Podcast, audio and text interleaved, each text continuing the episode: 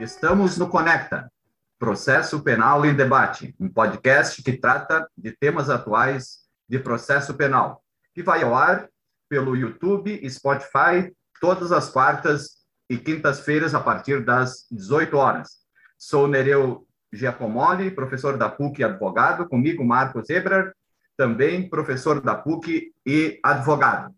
Este é o episódio número 83 do Conecta, o segundo episódio do ano de 2022, que trata do juiz das garantias.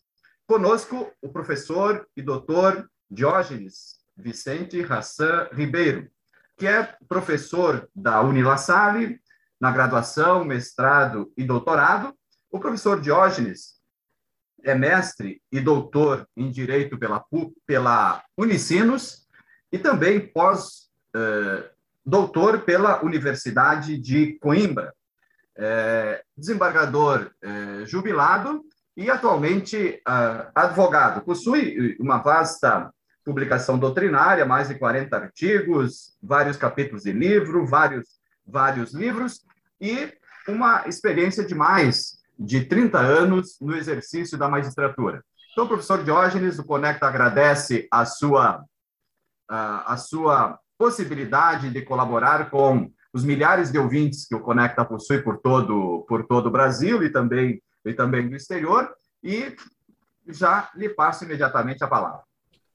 Bom, uh, agradeço ao meu eminente amigo, professor, doutor Nereu José Giacomoli, ao doutor Marcos Reberhard, também agradeço ao Marcos Fraga aí por todo o apoio, e para mim é uma grande satisfação participar desse podcast né, da Conecta, que já demonstra que tem total sucesso aí e um número expressivo de ouvintes no Brasil, e prestando um serviço muito importante né, aos juristas, advogados, estudantes, acadêmicos, ao meio científico, com interessantes debates e assuntos extremamente importantes.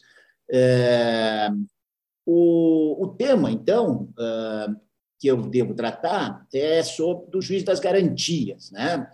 E eu, né, como sou um garantista é, com carteirinha, digamos assim, eu sou totalmente é, favorável né, à implementação do juiz das garantias. Não vejo, já tive ocasião de dizer, nenhuma inconstitucionalidade e, no juiz das garantias. Né? É, não, é, Para mim é incompreensível que tenha havido essa ação de inconstitucionalidade no Supremo Tribunal Federal, essas ADINs, ADIs 6298 e 6299, né? Até assim achei razoável a primeira decisão do ministro Toffoli, que suspendeu temporariamente a lei uh, permitindo que os tribunais implementassem na, na, na jurisdição né, uh, o juiz das garantias, mas não compreendo efetivamente a decisão do ministro Luiz Fux. E também não compreendo a decisão da AMP de apoiar a Associação dos Magistrados Brasileiros e algumas outras entidades, de apoiar é, a inconstitucionalidade, digamos assim, esses argumentos de inconstitucionalidade da, da Lei 13964, né, dos artigos 3A a 3F aí do, do, novo, do Código de Processo Penal. É, bom, não compreendo por, por essas razões, porque eu não vejo nenhuma inconstitucionalidade e porque assim, é, a Associação dos Magistrados Brasileiros, que eu integrei como vice-presidente de assuntos legislativos entre 2010 e 2013, nessa gestão, e eu, então, era vice-presidente de assuntos legislativos e, portanto, eu era o encarregado de lidar, de tratar sobre essas matérias com o Congresso Nacional, é, eu não vejo assim, antes pelo contrário, veja só, uh, o juiz das garantias, inicialmente, para uma corporação, ele é bom, porque o que para uma corporação significa que se houver necessidade de realizar mais concursos para novos magistrados, porque é, existe uma necessidade concreta, eventualmente, de novos magistrados para essas novas funções. Então, por uma corporação, isso é extremamente importante. Né? É, por outro lado, né, é, essencialmente, com relação ao juiz das garantias, eu, eu, assim acho que vou ficar num ponto que eu considero extremamente importante para o juiz das garantias, que é o problema da imparcialidade. Né? A imparcialidade do, do, do magistrado, eu sempre observo isso quando posso, é o maior atributo da magistratura. É o que caracteriza efetivamente a magistratura, é a imparcialidade do magistrado. Né? E eu vou lembrar aqui de, de onde eu retiro esses ensinamentos, assim, que eu já tive a oportunidade de dizer em decisões no Tribunal de Justiça, em outros momentos, aí, palestras e tal. De onde eu retiro? Eu retiro isso basicamente de duas obras. Uma delas, do Jürgen Habermas, que é a obra Direito e Democracia, que é essa obra né, que eu tenho aqui na minha frente, Entre Faticidade e Validade, né? E a outra obra é do Niklas Luhmann, que é uma obra, o título dela é Legitimidade pelo Procedimento. Esta obra do Niklas Luhmann é de 1969, quando foi publicada na Alemanha, e foi publicada no Brasil também pela Universidade de Brasília em 1980. Né? E nessas obras aqui mais recentes, do Jürgen Habermas, né, Direito e Democracia, eu estou aqui com a edição portuguesa dela, acho que é a edição portuguesa, sim, se não me engano. Uh, mas se não é essa, é outra que eu tenho aqui, em espanhol até.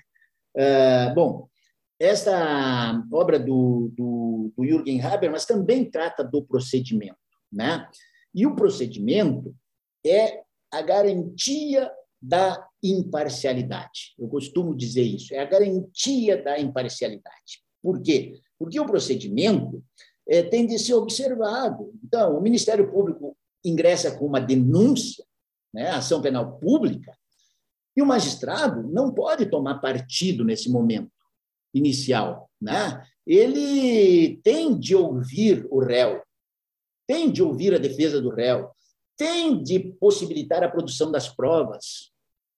E, posteriormente, então, depois, é que ele vai ouvir as alegações finais das partes e, por fim, pronunciar a sua sentença. Né? É, pronunciar uh, efetivamente, prestar jurisdição. Esse é o procedimento. Então, o magistrado ele não pode uh, assumir um lado, né? ser parcial, certo? Bom, o que, que isso tem a ver com o juiz das garantias? O juiz das garantias ele vem né, muito tarde no Brasil, porque já chegou em outros países, aqui na América Latina, e nós achando que nós somos, a vanguarda. Não, ela já chegou há bastante tempo aqui, na, aqui nos países eh, da América do Sul, em vários países da América do Sul. E esse juiz das garantias, então, ele quer, visa a aplicar efetivamente o processo penal acusatório, que está previsto na Constituição desde 1988 e que separa efetivamente aqueles dois momentos importantes da acusação, da investigação e da fase judicial. Tem de haver uma separação nesses momentos da investigação e que está se formando uma acusação estatal e, posteriormente, a fase judicial. Aí, o que, que pretende, então, esta legislação nova? Evitar a contaminação do magistrado é, que, eventualmente, examina diversas cautelares, como o professor Nereu é um grande especialista, tem obras publicadas sobre medidas cautelares. Né? Então, é, o magistrado que decreta uma prisão, ele tem prisão preventiva na fase de investigação, prisão em flagrante, né? decorrente de uma prisão em flagrante, qualquer coisa assim, ele fica contaminado pelo que ele verificou naquela fase de investigação, onde não há nem uma acusação estatal formalizada através de denúncia. Existe apenas uma investigação policial. E então, essencialmente, é isso. O, o se, se, se, como a doutrina diz, né, existem dois objetivos assim. Né? É, é de garantir a imparcialidade subjetiva do magistrado, que é justamente evitar a contaminação do magistrado, examinando provas, examinando nem provas, não dá para dizer que sejam, mas indícios colhidos na fase de investigação para impor medidas cautelares, né? E objetivamente, no sentido aquela ideia antiga que se diz assim, que a mulher de César não basta ser honesta, mas ela tem de parecer honesta, né? Que é justamente essa imparcialidade objetiva do magistrado, que ele deve ser e aparentar ser imparcial. Então, ah, podem dizer, ah, mas já desde sempre foi assim, o juiz ele sempre examinou cautelares, não se diz que ele foi imparcial. Quem, quem pode afirmar com certeza absoluta que um juiz eh, não tenha ficado contaminado intimamente pelo que viu na fase de investigação? E vou dizer, com certeza ele ficou contaminado, porque ele participou de uma fase de investigação e, às vezes, nessa fase de investigação, posteriormente, algumas coisas até são descartadas. Né? Então, não tenho dúvida, assim, já encerrando, né? e não preciso dizer mais nada, assim, porque o resto está lá no, no, nos artigos é, é, terceiro, no artigo terceiro do Código de Processo Penal, que está suspenso. É, o, que, o que nós temos que enfatizar né, é que não há inconstitucionalidade e que o objetivo de proteger a imparcialidade do magistrado são é, extremamente importantes. Né? Só para concluir, né, agora em outubro foi realizada dois dias de audiência pública no Supremo Tribunal Federal, é, nessa ação, nessa ADI 6298, mas eu estive lendo há pouco, aqui até me atualizando, né? É, não está na pauta do Supremo, no primeiro semestre, pelo menos, o julgamento uh, dessas ADI. Então, quer dizer que vai ficar para posteriormente. Né? Eu só lamento isso, só tenho a lamentar, só tenho a lamentar isso. Né? Esperamos que, quem sabe, na próxima gestão do Supremo Tribunal Federal haja o julgamento. Uma outra coisa estranha que eu acho que eu gostaria de comentar aqui e é que assim eu não compreendi também por que, que o ministro Luiz Fux continuou, embora tenha assumido. Aliás, ele é ele, ele é o relator mas ele é o presidente do Supremo. E, normalmente, quando o presidente do Supremo assume, ele, os processos dele são redistribuídos. Se não me engano, é assim regimentalmente, né? pelo menos é o que eu me recordo. Não sei se existe margem para alguma exceção, né? já que ele é o presidente do Supremo, ele faz o que, né? se ele tiver a, a, a, apoio regimental, ele pode decidir. Mas isso é estranho. Normalmente, os processos que estão com o ministro que assume o Supremo Tribunal Federal são redistribuídos, né? Mas ele permaneceu como relator e está como relator desse, desse dessa DI. Então eu reitero aqui, eu fico muito agradecido novamente. É, tem todo o meu apoio a esse podcast aí da Conecta, né? Acho que é muito útil para esse debate, muito importante que está sendo produzido aí a partir da Conecta. Muito obrigado. Obrigado, professor doutor Diógenes Ribeiro. Esse é o episódio 83 do Conecta Podcast, em que nós ouvimos essa, essa aula, essa contribuição do doutor Diógenes, que tem uma experiência acadêmica vasta, mas principalmente uma experiência na magistratura que, com certeza, nos deixou saudade aqui no, no Rio Grande do Sul mas felizmente agora como advogado, o doutor Diógenes continua contribuindo conosco e esse tema do juiz de garantias, ele traz realmente no Brasil algumas, algumas é, complexidades que estão para além é, de algumas questões que são óbvias, estruturais do sistema processual penal brasileiro, como é o caso do sistema acusatório. Quer dizer, é, não há motivo real apesar das dimensões do nosso país, para a postergação desse tema do juiz das garantias. Nós somos sabedores de que o Brasil vive uma inflação penal legislativa, é um dos países com o maior número de leis penais do mundo.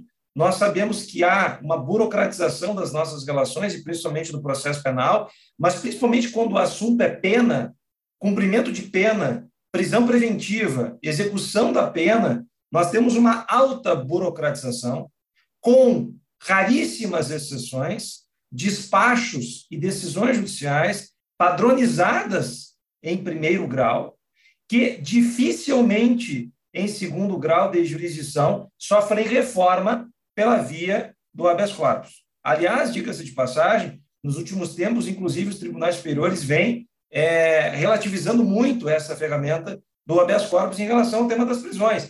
Então, nós temos uma necessidade efetiva de ter um controle da decisão judicial que hoje só se faz via recurso, via recurso de apelação. Isso é um problema por conta da demora. Hoje mesmo um colega compartilhou comigo uh, uma situação de um, de, um, de um cliente preso há quatro anos.